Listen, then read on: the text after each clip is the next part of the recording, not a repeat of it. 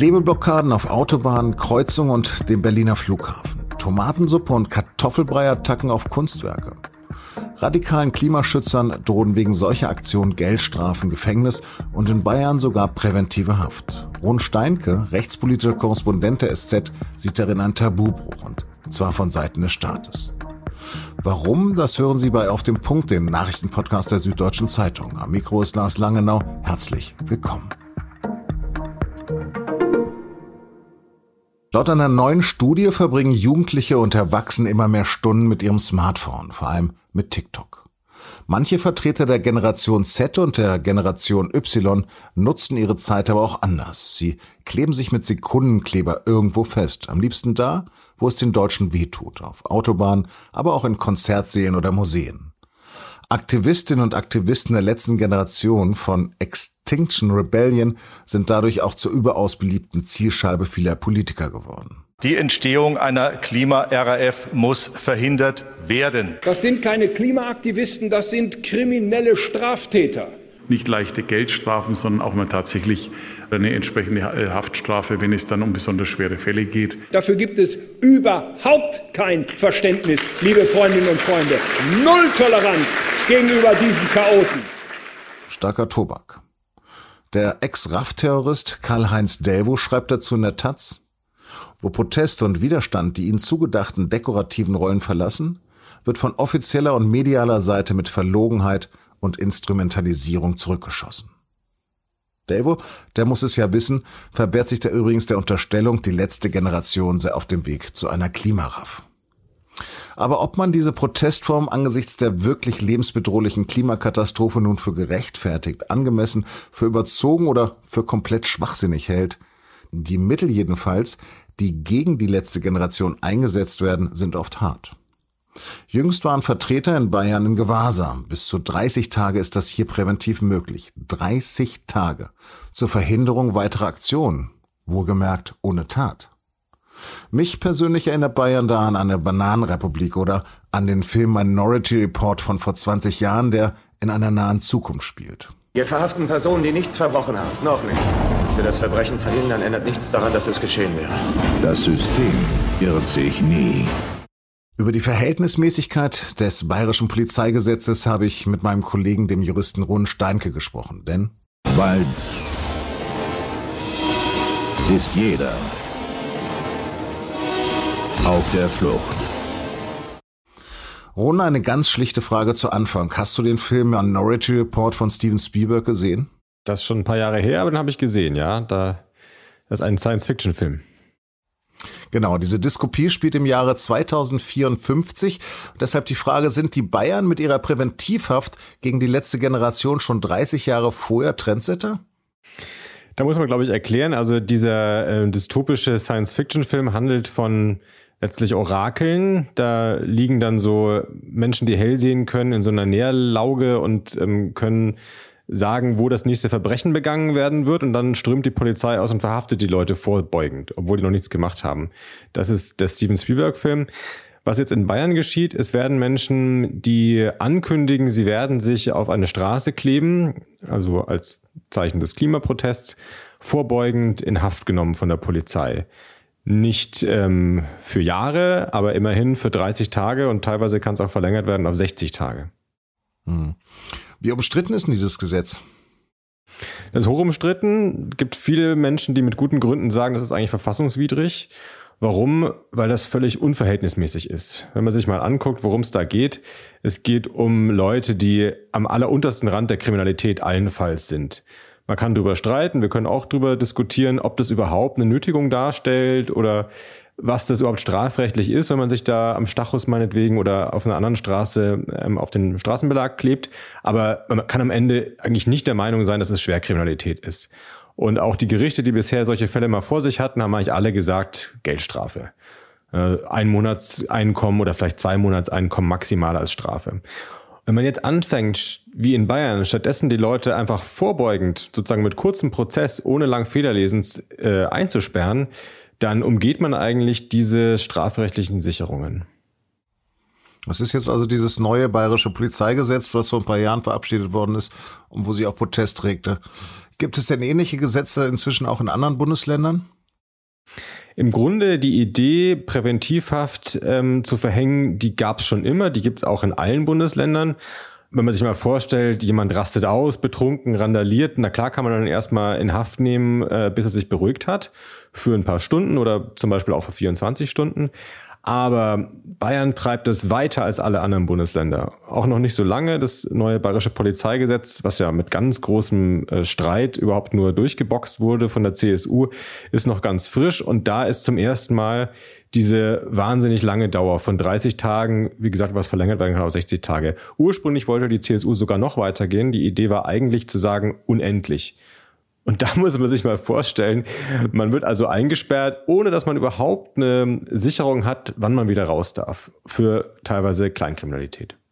Nochmal ganz konkret. Wenn also Aktivisten bei einer Pressekonferenzaktion in Bayern ankündigen, dann könnte die bayerische Polizei oder Staatsanwälte das schon als Straftat sehen. Reicht so eine Ankündigung also wirklich schon aus, um jemanden festzunehmen?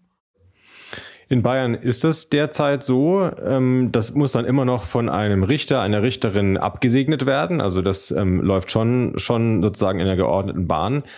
Aber ähm, wenn die Rechtslage lax ist, dann können auch die Richterinnen und Richter da nicht vollkommen äh, anders entscheiden. Das ist eine Sache, die wird jetzt vom Bayerischen Verfassungsgerichtshof ähm, demnächst mal entschieden werden müssen, ob da nicht vom Gesetzgeber wirklich weit übers Ziel hinausgeschossen worden ist. Und man kann sich das auch mal ganz klar machen, warum das so ähm, ja so, so eine Art Tabubruch eigentlich ist. Man muss ja immer, wenn man jemanden einsperrt, sich äh, schon von Beginn an die Frage stellen, wohin soll das hinführen? Was ist am Ende das Ergebnis? Und wenn das Ergebnis ist, wir wissen es nicht. Wir haben keine Ahnung, ob nach 30, nach 60 Tagen irgendwas geändert sein wird oder ob man den vielleicht einfach dann wieder einkassiert und wieder zurück einsperrt. So ist es ja derzeit. Dann ist einem doch klar, dass das äh, zu nichts Gutem führt und dass das eigentlich keine sinnvolle Haft ist. Mhm. Gregor Gysi ist einer der Verteidiger, einer von den Demonstranten und der hat gesagt, da sitzen ist keine Straftat. Ist das so? Also strafrechtlich ist der Tatbestand der Nötigung ähm, zu prüfen. Nötigung ist ein sehr schwammiger Paragraph, ist ja auch etwas, was man im Alltag sozusagen, wo man keine richtige Vorstellung von hat. Da geht es im Grunde darum, ich zwinge jemand anderen dazu, etwas zu tun mit einer Drohung oder mit Gewalt. Und weil wir aber den ganzen Tag lang von Leuten gezwungen werden, irgendwas zu tun, von morgens bis abends eigentlich, ähm, gibt es nochmal eine Einschränkung und die lautet, es muss aber verwerflich sein. Ja, und dann beginnt die Diskussion, weil was das eine Gericht für verwerflich hält, das kann das andere Gericht für nicht verwerflich halten. Ich finde das Argument von Gregor Gysi und auch von anderen Leuten, die die äh, letzte Generation, die Klimaproteste äh, verteidigen, eigentlich sehr überzeugend, dass man sagt, die Leute sitzen still da, die kämpfen ja nicht, die schlagen niemanden, das ist ja keine Gewalt in dem Sinne. Und äh, angesichts der Klimakatastrophe, die auf uns zurollt, ähm, und die auch vom Bundesverfassungsgericht ähm, in, in, in ganz klaren und sehr ja, deutlichen Worten letztes Jahr ähm, sozusagen auch dem Gesetzgeber nochmal noch mal ins Bewusstsein gerufen worden ist. Angesichts dessen kann man das ja schwerlich verwerflich nennen, wenn Leute da so eine Demonstrationsform wählen. Wie wurde denn früher mit Sitzblockaden oder anderen Formen des friedlichen Protestes umgegangen? Beispielsweise Wackersdorf, Mutlang? Ja, also es gab schon in den 80ern, in den 90ern gegen US-Kasernen, genau, du hast Mutlang angesprochen, äh, solche Sitzblockaden. Die deutsche Justiz ist da immer recht streng vorgegangen. Es gab dann auch Diskussionen zwischen den verschiedenen Instanzen und der Bundesgerichtshof, also das höchste Strafgericht in Deutschland, hat dann teilweise recht kreativ argumentiert um äh, zu einer Strafbarkeit zu kommen. Das Bundesverfassungsgericht hat dann etwas liberaler dagegen gehalten, aber im Grunde ist es schon so in Deutschland, du kannst auch wegen einer bloßen Sitzblockade schon äh, als Straftäter äh, belangt werden. Ich glaube, das ist vielleicht jetzt auch mal wieder an der Zeit, nachdem diese 80er, 90er Jahre jetzt schon eine Weile zurückliegen, sowas mal wieder nach Karlsruhe zu tragen und sich die Frage nochmal neu zu stellen, ist es denn richtig, dass wir hier mit dem Strafrecht gegen Leute vorgehen, die im Grunde eine friedliche, eine ruhige Demonstrationsform wählen? Lass uns nochmal auf diese anderen Aktionen äh, schauen. Ist denn die Beschädigung von Kunstwerken ein anderes Delikt? Das ist eine Sachbeschädigung in erster Linie, also zumindest wenn da der Rahmen oder wenn sogar das Bild beschädigt wird, ist das gar keine Frage. Ist es vielleicht auch ein ähm, Hausfriedensbruch, ähm, je nachdem, wie offensiv die Leute da ins Museum reingegangen sind. Aber das ist beides sozusagen kleine Kriminalität, ja. Wie sieht es denn mit dem Festkleben auf dem ähm, Flughafen Berlin-Brandenburg aus? Das ist äh, also auf jeden Fall ein Hausfriedensbruch. Da haben die Aktivisten ja mit einer Schere sich ähm, also ein Loch in den Zaun reinge, äh, reingemacht und sind da eingedrungen. Eine Sachbeschädigung am Zaun ist es auch. Womöglich, je nachdem, ähm, ob es da zu einer gefährlichen Situation gekommen ist aufgrund von deren Aktion, ist es auch noch eine weitere Straftat, nämlich ein gefährlicher Eingriff in den Flugverkehr. Meines Wissens ist es dazu nicht gekommen, aber das ist schon die Frage, die man sich stellen muss, wenn man so in einem auch sicherheitsrelevanten Bereich ähm, solche Aktionen macht. Hm. Lass uns mal ein Fazit ziehen. Also nochmal, was glaubst du, wird die Präventivhaft vor Gericht Bestand haben, ja oder nein? Ich weiß nicht, wie viel Vertrauen ich haben darf in die ähm, bayerischen Verfassungsrichterinnen und Verfassungsrichter.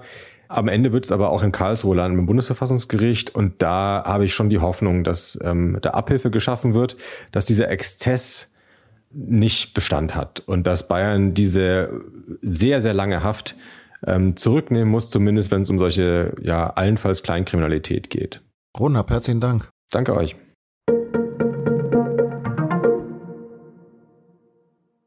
Blamage, Katastrophe, Desaster. Aber vielleicht war es ja auch ein politisches Zeichen, dieses abermalige Ausscheiden der deutschen Nationalelf bereits in der Vorrunde. Bei dieser ominösen WM da in Katar.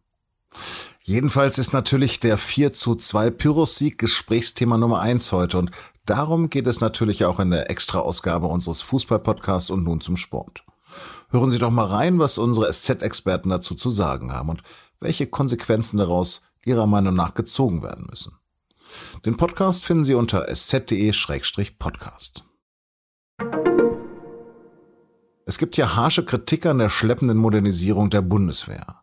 NATO-Generalsekretär Jens Stoltenberg hat jetzt aber Kanzler Olaf Scholz in Schutz genommen. Es nützt unserer Sicherheit nicht, wenn 100 Milliarden Euro hastig und schlecht ausgegeben werden. Das hat Stoltenberg in einem SZ-Interview gesagt. Jeden sei klar, dass es Zeit brauche, Kampfflugzeuge der fünften Generation oder moderne Helikopter anzuschaffen. Zur NATO-Verteidigung trage Deutschland signifikant bei. Lob äußerte Stoltenberg auch für die deutsche Ukraine-Hilfe. Das ganze Interview lesen Sie in der SZ am Wochenende und mit einem Digitalabo bereits heute ab 19 Uhr. Auf dem Punkt gibt es jetzt ja auch immer am Wochenende mit Rück- und Ausblick und einem Schwerpunktthema. Dieses Mal geht es um die Proteste in China und die Sinologin Katja Drienhaus spricht darüber, ob dies der Anfang für eine größere Protestbewegung sein könnte. Auf dem Punkt am Wochenende finden Sie ab Samstagmorgen da, wo Sie auf dem Punkt immer finden. Redaktionsschluss für diese Ausgabe war 16 Uhr. Produziert hat die Sendung Emanuel Pedersen. Vielen Dank fürs Zuhören. Ich wünsche Ihnen ein schönes Wochenende. Und weil mich eine Hörerin darum so lieb gebeten hat, mal wieder mit Bleiben Sie uns gewogen.